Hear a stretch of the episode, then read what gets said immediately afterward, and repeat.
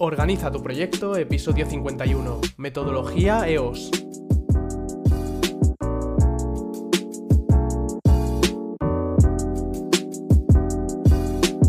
Bienvenidos a un nuevo episodio de Organiza tu proyecto, el podcast en el que hablamos de gestión de proyectos, tecnología y todo lo relacionado con optimización de procesos. En el episodio de hoy vamos a ver qué es esto de la metodología EOS, pero antes os quiero contar las novedades del podcast en esta semana.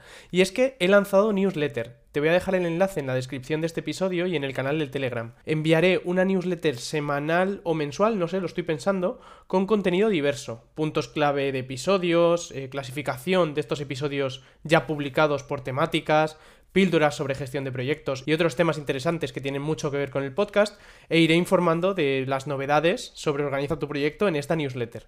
Si de verdad te gustaría apoyarme en la newsletter y suscribirte, pues te dejo el enlace y te espero por ahí, como dentro del canal de Telegram, que cada vez somos más. Ya hemos superado la barrera de las 100 personas y de verdad que, que me llena de, de orgullo muchísimo, muchísimo, o sea, me parece una locura.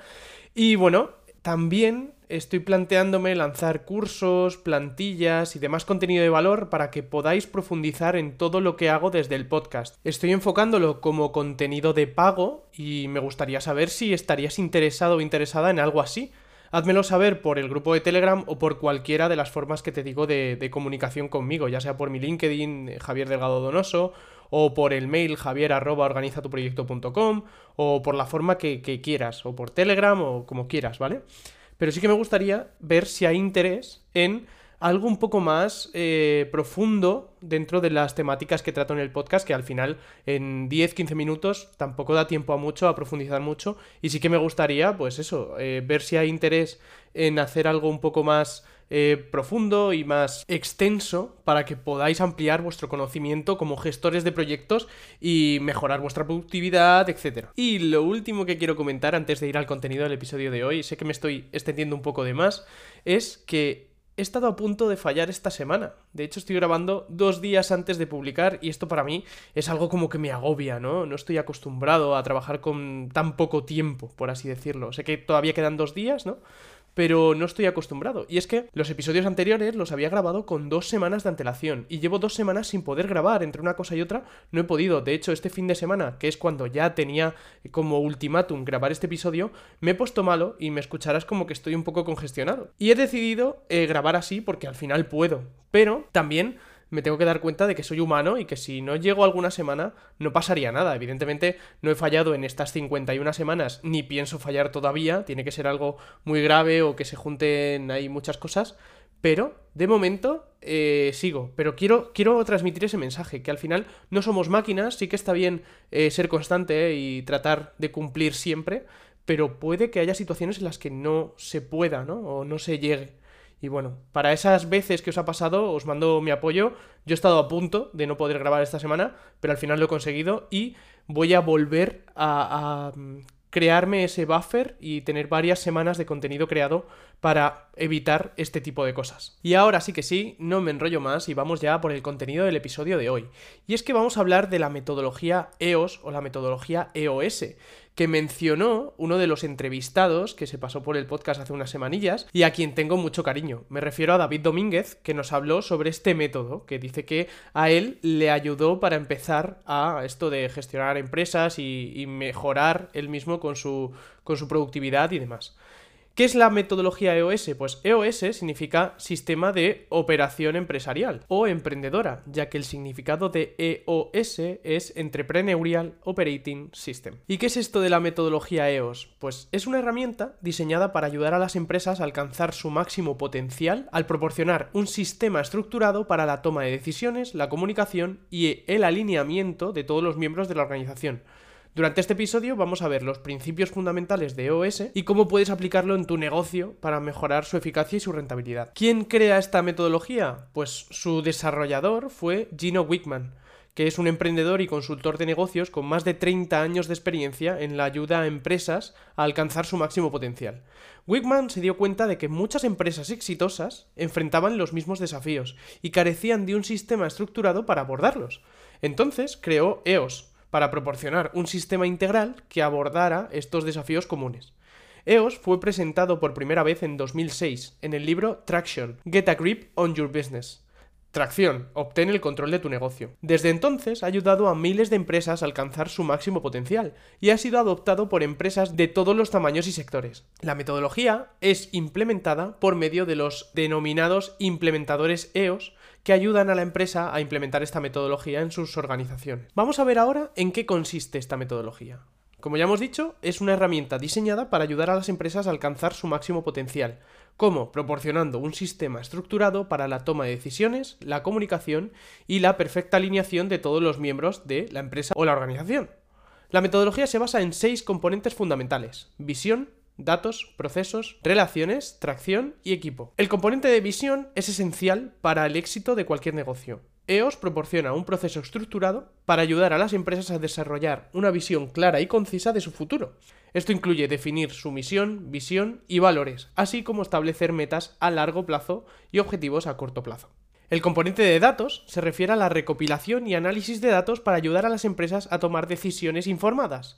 EOS proporciona un proceso estructurado para recopilar y analizar los datos sobre el rendimiento de la empresa, el mercado y los clientes. El componente de procesos se refiere a la creación y seguimiento de procesos eficientes para apoyar las operaciones de la empresa. EOS proporciona un proceso estructurado para ese desarrollo y mejora de procesos clave en la empresa, como el proceso de toma de decisiones, el proceso de comunicación y el proceso de alineación del equipo. El componente de relaciones se refiere a la construcción y mantenimiento de relaciones saludables con los clientes, proveedores y otros socios clave. EOS nos da ese proceso estructurado para desarrollar y mantener relaciones efectivas con estos grupos, asegurando una comunicación clara y una comprensión mutua de las necesidades y expectativas. El componente de tracción se refiere a la implementación y seguimiento de los objetivos y metas establecidos. EOS nos da este proceso estructurado para asegurar que se están alcanzando las metas y los objetivos que hemos establecido mediante la definición de indicadores clave de rendimiento o KPIs, y la realización de seguimientos regulares. Y por último, el componente de equipo se refiere a la construcción y desarrollo de un equipo efectivo y comprometido. EOS nos proporciona este proceso para desarrollar un equipo altamente efectivo mediante la identificación de roles y responsabilidades claras, el desarrollo de habilidades y la promoción de un ambiente de trabajo positivo y colaborativo. Ahora vamos a pasar a la parte de ventajas y desventajas de implementar esta metodología. En cuanto a ventajas, tenemos que mejorar la eficacia y la rentabilidad, ¿no? Al proporcionar un sistema estructurado para la toma de decisiones, la comunicación y alinear a todos los miembros del equipo, pues nos ayuda a mejorar la eficacia del trabajo que realizamos y, por tanto, la rentabilidad, porque al final en menos tiempo haremos lo mismo o mejores cosas. También ayuda a las empresas a alcanzar su máximo potencial. Al abordar los desafíos comunes que enfrentan todas las empresas exitosas, EOS ha ayudado a muchísimas empresas a alcanzar eh, su máximo potencial. Además, con su proceso estructurado, nos ayuda a tener esa visión clara y concisa y construir nuestra misión, visión, valores y establecer nuestras metas a largo plazo y objetivos a corto. Mejora la toma de decisiones, ¿no? Porque nos ayuda a recopilar y analizar datos sobre el rendimiento de la empresa, el mercado y los clientes, lo que nos ayudará a tomar mejores decisiones y más informadas. Sí, eso que habéis escuchado de fondo era mi hijo tosiendo, disculpad.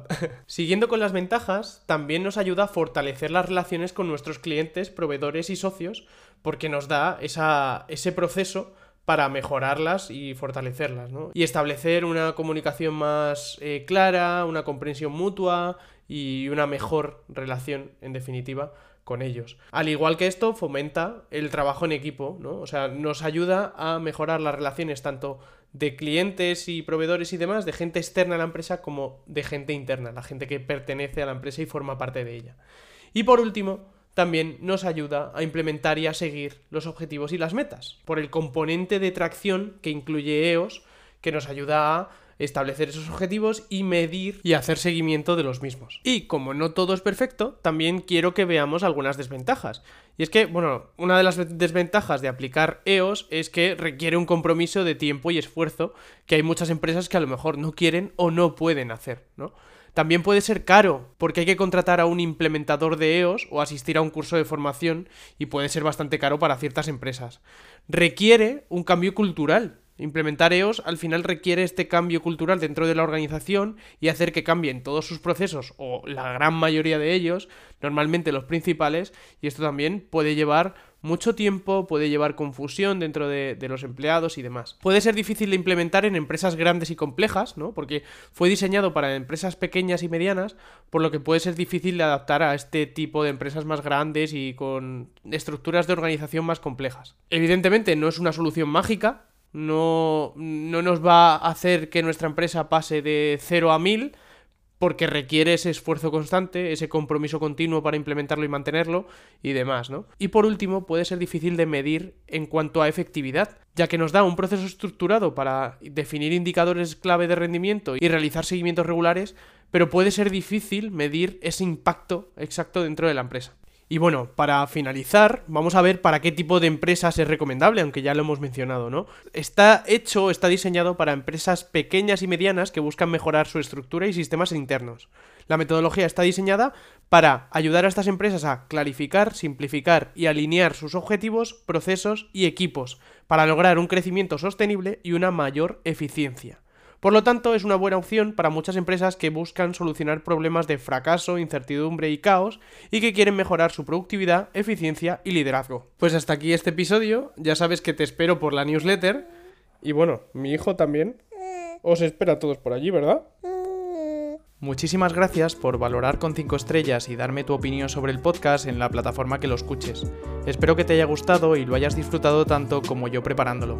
Estamos en contacto a través del link que os dejo en la descripción, de mi LinkedIn Javier Delgado Donoso, del grupo de Telegram oficial de Organiza tu Proyecto y de mi email javier.organizatuproyecto.com.